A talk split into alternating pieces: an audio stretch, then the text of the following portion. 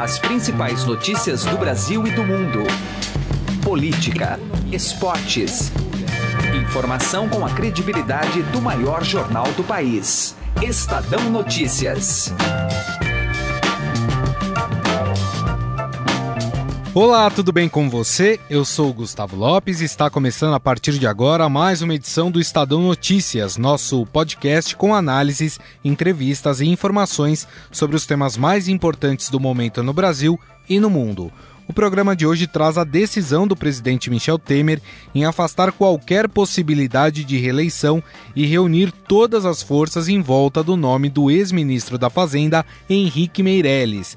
Mesmo com o partido dividido, Temer resolveu bancar o nome de seu aliado e ainda bradou contra as correntes contrárias do MDB. Mas no cenário político, é válido apostar em um candidato que tem no máximo 1% das intenções de voto? Ou seria melhor concentrar os recursos de campanha para fazer um bom número no legislativo? Para o cientista político da consultoria Pulso Público, Vitor Oliveira, Henrique Meirelles tem a vantagem de ser um candidato que pode se autofinanciar, o que pouparia os recursos do MDB. No entanto, o especialista lembra que tudo depende do cálculo estratégico das lideranças regionais do partido para saber se a candidatura do ex-ministro vai vingar. Na edição de hoje você também acompanha a decisão do governo em zerar a CID, imposto sobre o combustível, para barrar a alta de preço nas bombas. Mas a Associação Brasileira dos Caminhoneiros diz que a CID representa apenas 1% dos 27% de tributos incidentes no diesel. De acordo com o diretor do Centro Brasileiro de Infraestrutura, Adriano Pires, não basta apenas o governo federal ceder, já que a maior alíquota de imposto sobre o combustível é estadual. Você pode ouvir e assinar o Estadão Notícias tanto no iTunes quanto em aplicativo para o Android. E também pode seguir nas plataformas de streaming Deezer e Spotify. Em ambas, basta procurar pelo nome do programa no campo de buscas e passar a acompanhar todas as nossas publicações. Para mandar seu e-mail, o endereço é podcast@estadão.com. podcast@estadão.com. Ouça e participe. Estadão Notícias. Direto ao assunto. Com José Neumann e Pinto.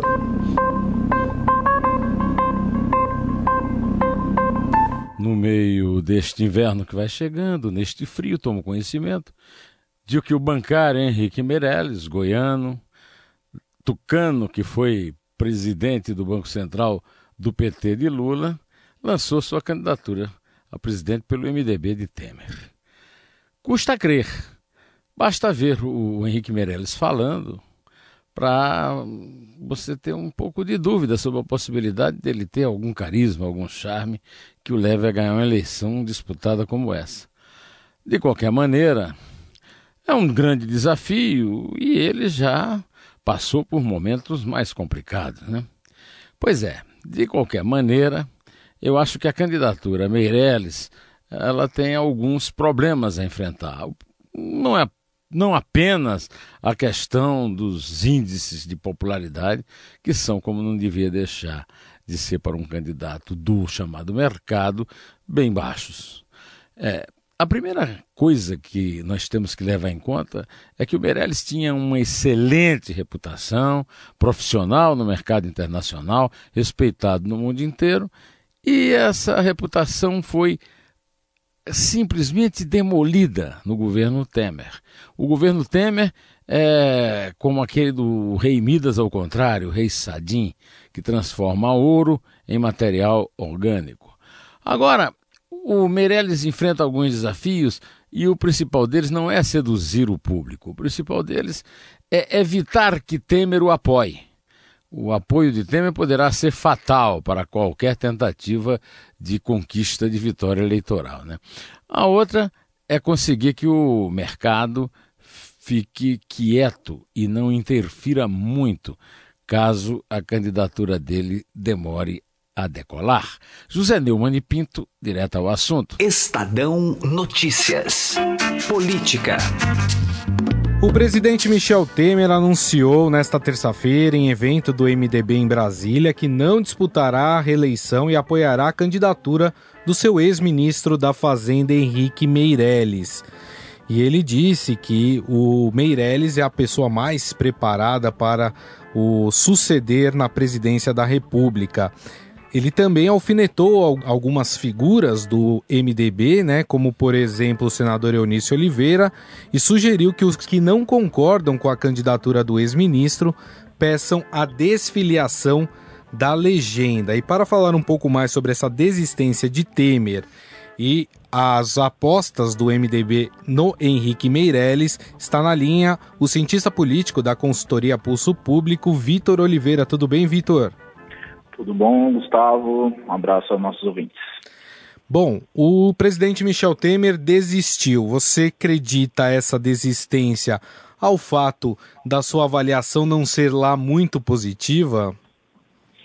É, eu acho que com certeza isso é o maior impeditivo, né? Mas, mas não só, né? Na verdade, assim, é, é óbvio que se o presidente Michel Temer estivesse pontuando bem nas pesquisas de intenção de voto, ele é, não teria motivo para retirar a candidatura dele, é, mas nesse momento a impopularidade do, da, da, presidência da República, né, em função não só do que, do que as pesquisas mostram, mas de todo esse legado e essa associação desse governo que aí está e do próprio presidente Michel Temer pessoalmente com a Operação Lava Jato, enfim, tudo isso é, é, se transformou num material tóxico para quem está do lado. Então a gente vê que tem uma dificuldade muito grande, inclusive, de outros partidos, nesse momento, que estiveram com um Temer lá atrás, de estarem associados a, a Temer, o que tem tido uma série de consequências não só para a eleição, mas também para o próprio processo legislativo nesse momento. Né? A gente vê o governo sem conseguir é, aprovar matérias é, que, em tese, seriam prioritárias. Né? É verdade. Agora, para o MDB, né? É, vale a pena investir num candidato que aparece em algumas pesquisas com 1% de opção de voto, em outras até menos de 1%, como é o caso do Henrique Meirelles, ou tentar fazer uma bancada grande no legislativo para continuar aí ditando o ritmo de como as coisas acontecem aqui no Brasil, Vitor? Pois é, né? A gente vê que tem um tem o tal do trade-off aí, né, entre lançar uma candidatura presidencial e ter uh, concentrar os recursos uh, em vez na candidatura presidencial para a eleição uh, para o legislativo, né? A gente está vendo vários partidos, inclusive, já recuando nessa ideia de lançar a candidatura presidencial. O caso do MDB talvez não seja muito diferente disso, com uma vantagem para esse candidato que, embora pontue pouco nas pesquisas é, é que é o fato dele estar tá anunciando que vai se autofinanciar, o que liberaria os recursos do partido para é, a disputa da, da, das eleições aí é, é, para o legislativo, para o governo estadual, enfim. Né? Então essa seria uma vantagem competitiva aí do Meirelles, mesmo ele estando mal nas pesquisas. Uma outra questão é que, assim, para um partido com o MDB, que tem, que tem é, é, mais tempo de televisão e rádio, né, mais recursos que outros partidos, é, mesmo que um candidato não seja muito conhecido esteja um pouco mal nas pesquisas, ele talvez tenha estrutura para melhorar durante a campanha. Né?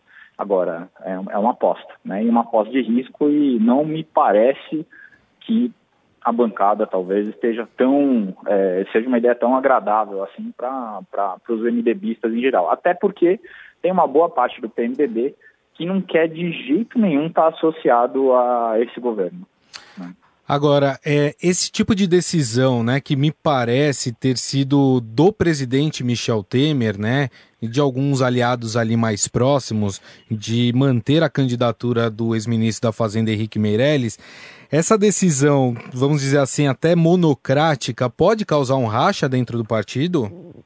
O partido já está rachado, né? Assim, num sentido. Só que o que acontece é que essa elite política uh, aí que tem que estar tá circulando, né, no entorno da, da presidência nesse momento, tem a maior parte do controle do partido, ou o controle da maior parte do partido, né? Uh, agora, é, fica muito claro, o PMDB sempre, mesmo quando o PMDB esteve mais unido, né, em, outros, em outros momentos, havia uma divisão, né, quando o PMDB estava associado ao governo é, do PT, o governo Lula especialmente, havia uma resistência por parte de alguns quadros, né, e quando estava lá atrás com, com o PSDB também havia resistência, então assim, o PMDB é um partido, é, como ele foi é, eleitoralmente e estruturalmente muito voltado para disputa é, estadual no Brasil né, e para as disputas municipais, né, é um dos partidos que mais tem municípios, é um dos partidos que mais tem é, governadores e, e, deputados federais, senadores,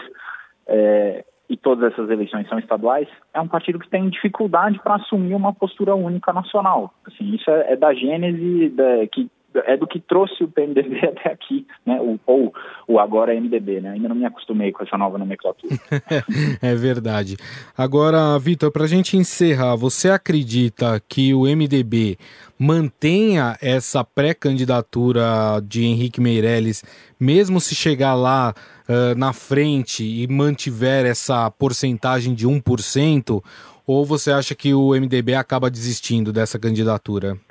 Então, tudo vai depender do cálculo estratégico que essas uh, lideranças aí regionais vão, vão fazer, né? Faz sentido ter uma candidatura própria à presidência, desde que ela permita aos, uh, aos PMDBistas Brasil afora fazerem alianças regionais sem se comprometer muito e sem se contaminarem com a imagem do governo Temer. Né? Talvez muitos estejam pensando que não é nem a questão do financiamento, não é nem a questão é, da, da, posição política, mas é ter um outro candidato pode protegê-los de certa forma da associação com o Temer, né? E estar tá junto com o ministro do Temer talvez não ajude muito desse ponto uhum. de vista. Então vai ser, vai depender desse cálculo é, e acho que a gente só vai ver mesmo um pouco mais para frente. Muito bem, nós conversamos com o cientista político da consultoria Pulso Público, Vitor Oliveira, sobre essa desistência do presidente Michel Temer de concorrer à reeleição e ele ainda nomeou o ministro, ex-ministro da Fazenda Henrique Meirelles, como o dono desta pré-candidatura. Vitor, mais uma vez, muito obrigado pela sua atenção. Imagina, um abraço a todos e estamos à disposição. Estadão Notícias. Economia. A política de preços da Petrobras está correta, mas um maior controle das oscilações no preço dos combustíveis dependeria de uma reavaliação dos impostos cobrados sobre esses produtos. A análise é do diretor do Centro Brasileiro de Infraestrutura, Adriano Pires, que conversou com Heisen Abac. Em reunião realizada nesta terça-feira entre os ministros de Minas e Energia Moreira Franco, da Fazenda Eduardo Guardia e o presidente da Petrobras, Pedro Parente, ficou definido que o governo não mexe, pelo menos por enquanto, na política de preços da Petrobras, que vem provocando protestos de caminhoneiros em relação à alta nos preços do óleo diesel, principalmente. Sobre esse assunto, a gente conversa com Adriano Pires, que é diretor do Centro Brasileiro de Infraestrutura e especialista em planejamento energético. Obrigado pela presença aqui conosco, Adriano. É um prazer falar com vocês também. Bom, essa política aí é bem diferente da adotada no governo Dilma Rousseff, em que se segurava os preços até de uma forma artificial. Uh, qual a sua avaliação desse caminho escolhido pelo governo diante desses protestos que estão ocorrendo?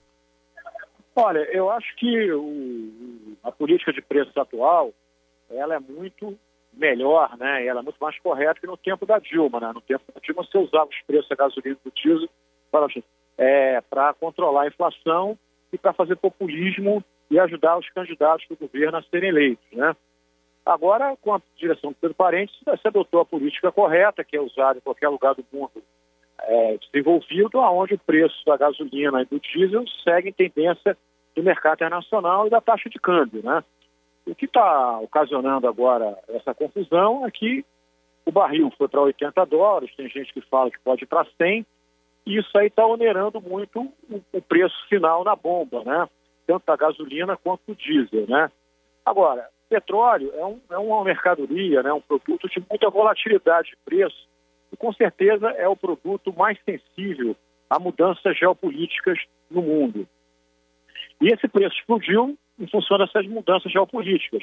a tentativa, a ameaça de invasão da Síria pelos Estados Unidos, o fim do acordo nuclear com o Irã, é, a, a, eleição fraudulenta na, na, Venezuela, a Arábia Saudita quer fazer um, uma abertura de capital da Saudi Aramco e, portanto, para que a abertura tenha mais sucesso, é importante que o barril esteja caro.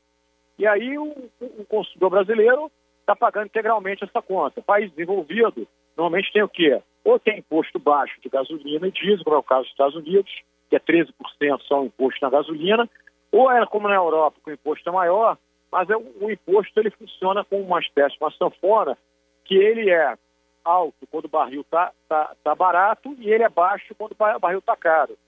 Então, hoje no Brasil, o que está acontecendo? A Petrobras, é, é, é, é, de maneira correta, não quer ceder, que eu acho que a gente viu com aquela política de congelamento de preço da Dilma, de subsídio, de interferência na Petrobras, só levou a grandes prejuízos para a empresa e para o país, inclusive aquela multa da Class Action nos Estados Unidos de 3 bilhões de dólares. É, e, e, e, o, e, o, governo também parece que não quer ceder no imposto. Né? Agora, o correto seria o governo, tanto federal e estadual, é ceder um pouco no imposto. Né? Governo federal, CID e PiscoFins, e os governos estaduais rever um pouco a questão do ICMS, que é um imposto maior que incide tanto na gasolina como no diesel. Né? Hoje, quando um caminhoneiro bota um litro de diesel no caminhão, ele 42% é imposto. Ou quando alguém bota um litro de gasolina no carro, 50% é imposto. Quando o barril voltar, e vai voltar uma hora é, para 60 dólares, 50 dólares, 65 dólares, você volta a aumentar os impostos. Na sua visão, essa solução tem que passar pelos estados também, já que eles são que os que cobram ICMS. Você tem, você tem uma ideia? Que principalmente o ICMS é, um, é o imposto que mais incide. Na gasolina, para te dar um exemplo, dos 50% de imposto que incide no, no, no, no litro de gasolina, 30% média Brasil é ICMS, que vai para os estados, e 20% é o governo federal, PiscoFins e CID. E o ICMS, dos três impostos, quer dizer, PiscoFins, CID e ICMS, ele é o único que é variável. Por que ele é variável?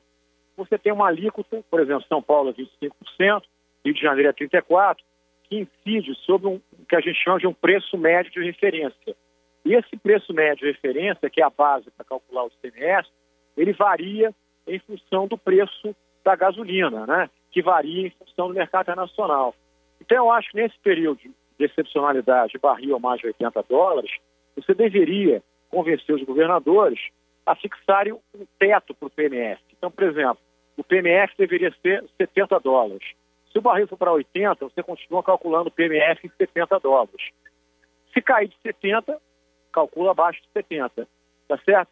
Porque seria a contribuição que os estados dariam. E 70 dólares, vamos combinar que é um preço que já gera uma arrecadação bastante significativa para estados e municípios. É, em maio até agora foram, do diesel especificamente, foram 10 altas e 5 quedas, e curiosamente para esta quarta-feira agora tem uma queda já anunciada nas refinarias, né, de 2,08% é. na gasolina e 1,54% no diesel. É, o, o, que, o, que, o que aparentemente, nós, eu espero que tenha uma explicação técnica para isso, porque, porque quando você tem toda essa pressão e aparece uma queda, o mercado pode interpretar isso é como uma espécie já, uma, já de uma, uma certa intervenção nos preços da Petrobras. Isso não é saudável, tá certo? Mas eu imagino que essa queda tem uma justificativa técnica, porque senão, volto a dizer, o pior de tudo, a pior solução vai ser é, é, intervir nos preços da Petrobras. Não importa a forma que venha essa intervenção, mas se você tirar a liberdade da Petrobras e a autonomia de fixar preço na refinaria, aí você cria realmente é, um retrocesso é, é enorme que vai trazer um prejuízo tanto para o país quanto para a Petrobras. E a gente já viu que esse tipo de política é, não funciona, ao contrário, é, só causa estragos é, muito grandes. Nós ouvimos Adriano Pires, especialista em planejamento energético e diretor do Centro Brasileiro de Infraestrutura. Obrigado pela atenção. Até uma próxima oportunidade. Muito obrigado. Um abraço grande. O Estadão Notícias desta quarta-feira vai ficando por aqui. Contou com a apresentação minha, Gustavo Lopes, e entrevista de Raisen Abac. O diretor de jornalismo do Grupo Estado é João Fábio Caminoto. De segunda a sexta-feira, uma nova edição deste podcast é publicada. Saiba mais no blog Estadão Podcasts. E agora estamos também na Deezer. Procure este e outros podcasts do Estadão por lá e mande seu comentário e sugestão para o e-mail podcast@estadão.com. podcast@estadão.com. Um abraço, uma excelente quarta-feira para você e até mais. Estadão Notícias.